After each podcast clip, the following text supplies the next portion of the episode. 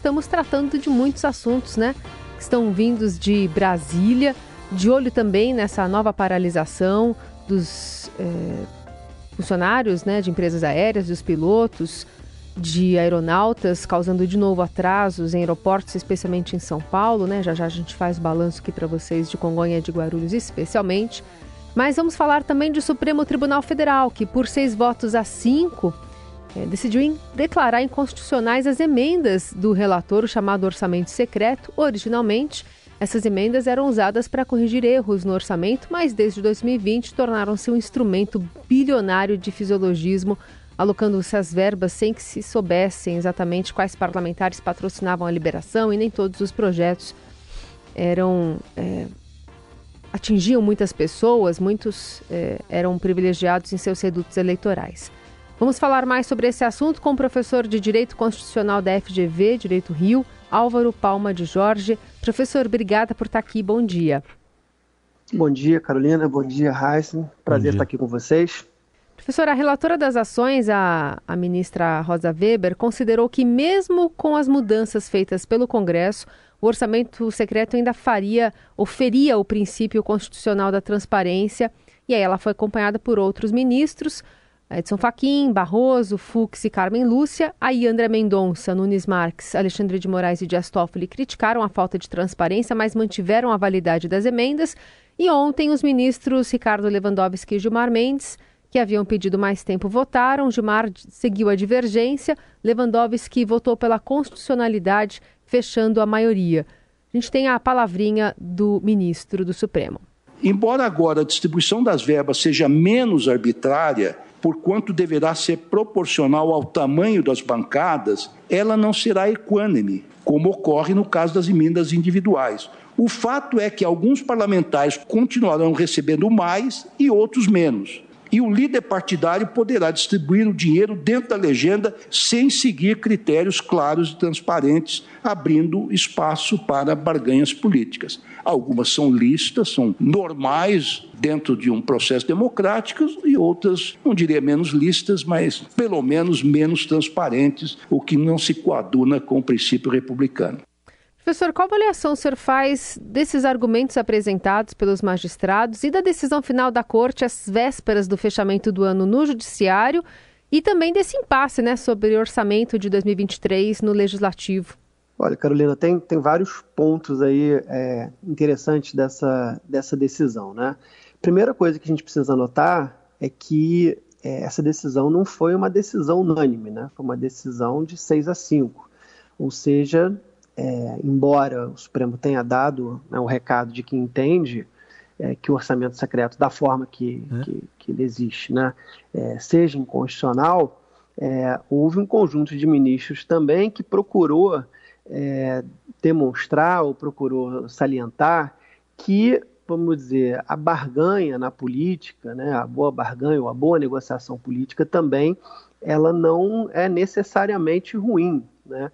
É, de modo, inclusive, que, é, se você olhar é, alguns dos votos lá, né, o voto do Toffoli, é, o voto do Alexandre de Moraes, procuraram né, é, resguardar a prática, tentando dar um pouquinho mais de é, objetividade na, nos critérios de distribuição mas claramente a corte é, não, não, não olhou né, esse tema da, da mesma forma de, de, de, maneira unânime. Né? Houve uma corte é, dividida em que é o que se costuma chamar né, da, da área mais política do Supremo olhou com, com um olhar mais, mais benevolente, enquanto o voto da, da ministra Rosa Weber, seguida pelos ministros que você mencionou, foi mais contundente no sentido de apontar é, a inconstitucionalidade. E agora o Congresso está com esse esse tema para resolver onde é que vai alocar né, esse, esse dinheiro né, que estava previsto para as emendas do, é, do relator, que não é pouco dinheiro, são 19 bilhões, né,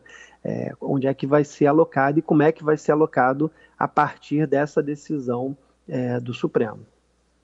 Professor, uma das uh, opções estudadas, principalmente pelo Centrão, é enxertar ali o orçamento secreto com um pouco mais de transparência na própria PEC da transição. Uh, eu queria saber do ponto de vista jurídico e também do político, o que, que o senhor pensa a respeito disso? Juridicamente é possível e politicamente não seria uma espécie de afronta ao Supremo? É, olha, existe sempre um diálogo institucional entre os, entre os poderes, né? não necessariamente é, aquela história, decisão judicial você cumpre, né? mas não necessariamente você, você concorda. Né? Um dos argumentos que foi, foi colocado era da falta de previsão né, desse orçamento, dessa forma das tais da, da RP9, né? da falta de previsão constitucional é, dessa emenda. Portanto, vamos dizer, esse argumento poderia ser superado através de uma emenda constitucional, mas foram vários outros argumentos também né, relacionados à transparência, à isonomia, a própria ideia de eficiência né, na execução desse, desse orçamento que é, talvez possam, né, é, caso é, o Congresso opte por seguir esse caminho da emenda constitucional, pode, pode levar inclusive a uma discussão da constitucionalidade da própria emenda constitucional, porque o, o, não foi só um argumento, né, que levou o Supremo a derrubar o, o orçamento secreto. Foi um conjunto de, de argumentos, ele era claramente inconstitucional da maneira que, que existia, mas foram vários argumentos. Então, dependendo de, do, do, que, que o Supremo, do, desculpa, do que, que o Congresso enfrentar nessa PEC, a própria PEC pode é, voltar a, a, ser discutida no Supremo pela inconstitucionalidade da, da, da própria PEC. A, a crítica sobre essa decisão é de que a luta política contaminou o Supremo. O senhor discorda dessa análise, especialmente da, da, da bancada né, de políticos, ainda que apoiam o presidente, é, em, né, o presidente Bolsonaro em relação é, ao presidente eleito? As, as, é, essas narrativas são, são sempre possíveis né, de, de serem feitas são, são mais difíceis de serem identificadas. Né? Por exemplo, tem gente que é, associou essa aprovação, essa, esse voto do ministro Lewandowski ao voto anterior do ministro Gilmar Mendes Exato. sobre a questão é, né, do, do, teto de gastos e do Bolsa Família. É, então, assim, essas, essas leituras políticas, né, elas são, elas são possíveis, mas são, são difíceis de você é, apontar que efetivamente aconteceu isso ou aquilo. Né? Uhum. Do ponto de vista é, dos votos do, do Supremo, né, eles são, os votos favoráveis à inconstitucionalidade, eles são consistentes no argumento da, da transparência e do republicanismo. Né? É claro né, que é, eu acho que o grande, vamos dizer, se a gente puder apontar derrotado nesse processo todo, é o presidente da Câmara, né, que perde um poder discricionário muito muito grande e muito forte, inclusive diante de uma, uma tentativa de reeleição dele. Então, é claro que a gente vai ver né, o, o, presidente da Câmara, o seu grupo de aliados, criticando essa decisão e buscando é, formas de, de preservar o que o Congresso tem visto como uma maior participação no orçamento. Mas a gente tem que lembrar é, se eu puder mais um segundinho só, é, que não é a única forma. A emenda do relator é uma né, das que estavam previstas. Existem as emendas individuais, existem as emendas de bancada, existem as emendas de comissões temáticas. Então, todas essas são formas de participação do Congresso no, no orçamento. O que se tirou efetivamente é essa falta de é, transparência e de você não saber justamente se a emenda está é, tá sendo feita por um motivo republicano ou não. Aí agora a gente vai ter que encaixar uma emenda é, ao orçamento em algum critério republicano, em algum critério transparente. Essa foi a, essa foi a mensagem do Supremo. É, nessa manobra que o Congresso fez na sexta-feira, mudando as regras né, para tentar salvar o orçamento secreto, alegando que estava ali dando um pouco mais de transparência, mas chamou atenção porque é, é, eles colocavam ali na mão dos líderes partidários é, essa discricionariedade que o senhor está falando. A hora que coloca na mão do líder partidário, não está sujeito a um até um presidente de partido que não tenha mandato controlar o orçamento? Exato, foi exato. Acho que foi um parte né, do, do, do, do da própria próprio voto da ministra é, Rosa Weber, né? Ela, ela, ela apontou que o Congresso estava tentando é, eu acho que até extemporaneamente, né, muito atrasado, mas que o Congresso estava buscando dar critérios mais, mais transparentes. E quando você transfere né, é, isso, é, vamos dizer, você transfere a falta de transparência do relator para o líder partidário, você continua com o mesmo problema, você não hum. resolve. Né?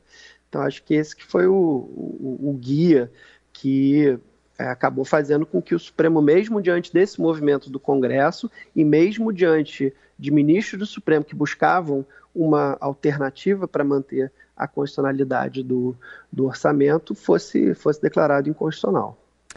É, a título até de, de curiosidade para saber o que, que isso representa no final das contas, numa decisão do Supremo, a gente viu ontem, é, depois da conclusão da decisão, o Procurador-Geral da República, Augusto Aras, pedindo a palavra para dizer que tinha mudado de ideia diante dos argumentos expostos, então agora ele também é contra o orçamento secreto.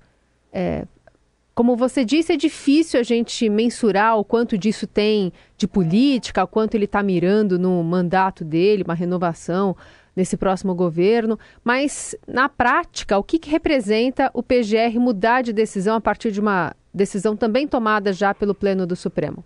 É, é bastante surpreendente e, na minha visão, até é, constrangedor né, que isso aconteça depois do, do, do julgamento, né? porque é, a, a, a, o posicionamento da Procuradoria-Geral da República, é, através da, da doutora Lindora, que sustentou esse, esse caso, foi muito enfático né, no sentido de entender que, que era constitucional é, a prática. Né?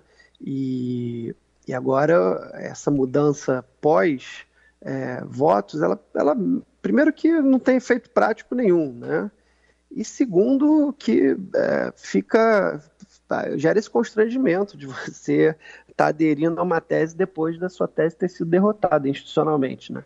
Então não, não, não, não entendi realmente o, o, o, o, movimento porque eu acho que nem é, nem do ponto de vista da, da vamos dizer, da, da é, altivez do, do, do argumento, do, da altivez do movimento, de reconhecer que, que estava errado, é, nem acho que nem isso conseguiu, o procurador-geral conseguiu fazer, porque o fez de forma muito extemporânea. Né? E detalhe, né, professor, que não foi de goleada, foi 6 a 5 Se ele tivesse direito a voto, seria 6 a 6 até, mas é que ele não tem. Ele só dá um, ele é parte do processo. É, chamou atenção isso também. Num placar apertado, ele dá uma declaração desse tipo. É, e tem que lembrar que há uma ideia de. há um princípio de unidade da, da Procuradoria-Geral da República, né? Ou seja, é uma instituição só. Então, é, especialmente no diálogo né, constitucional e numa situação como essa, em que, é, como vocês mencionaram, né, assim, a política por ser orçamento, né, necessariamente a política foi bater na porta do, do Supremo e o Supremo acaba dando uma decisão que influencia é, inegavelmente na política, é, a gente tem que ter, ter muito cuidado com as mensagens institucionais que são passadas. Imagina o seu ouvinte agora que ouviu o, o, o, o posicionamento da Procuradoria-Geral da República dizendo não, isso aqui é constitucional e, acabado o julgamento, se ouve de novo a Procuradoria-Geral da República dizendo não, isso aqui é inconstitucional. É. é difícil você entender a coerência dos argumentos constitucionais quando essas coisas acontecem. Né? Esse professor de Direito Constitucional da FGV Direito Rio, Álvaro Palma de Jorge. Professor, muitíssimo obrigada pela conversa. Até a próxima e bom ano. Bom ano para vocês, foi um prazer é, conversar com vocês. Um abraço.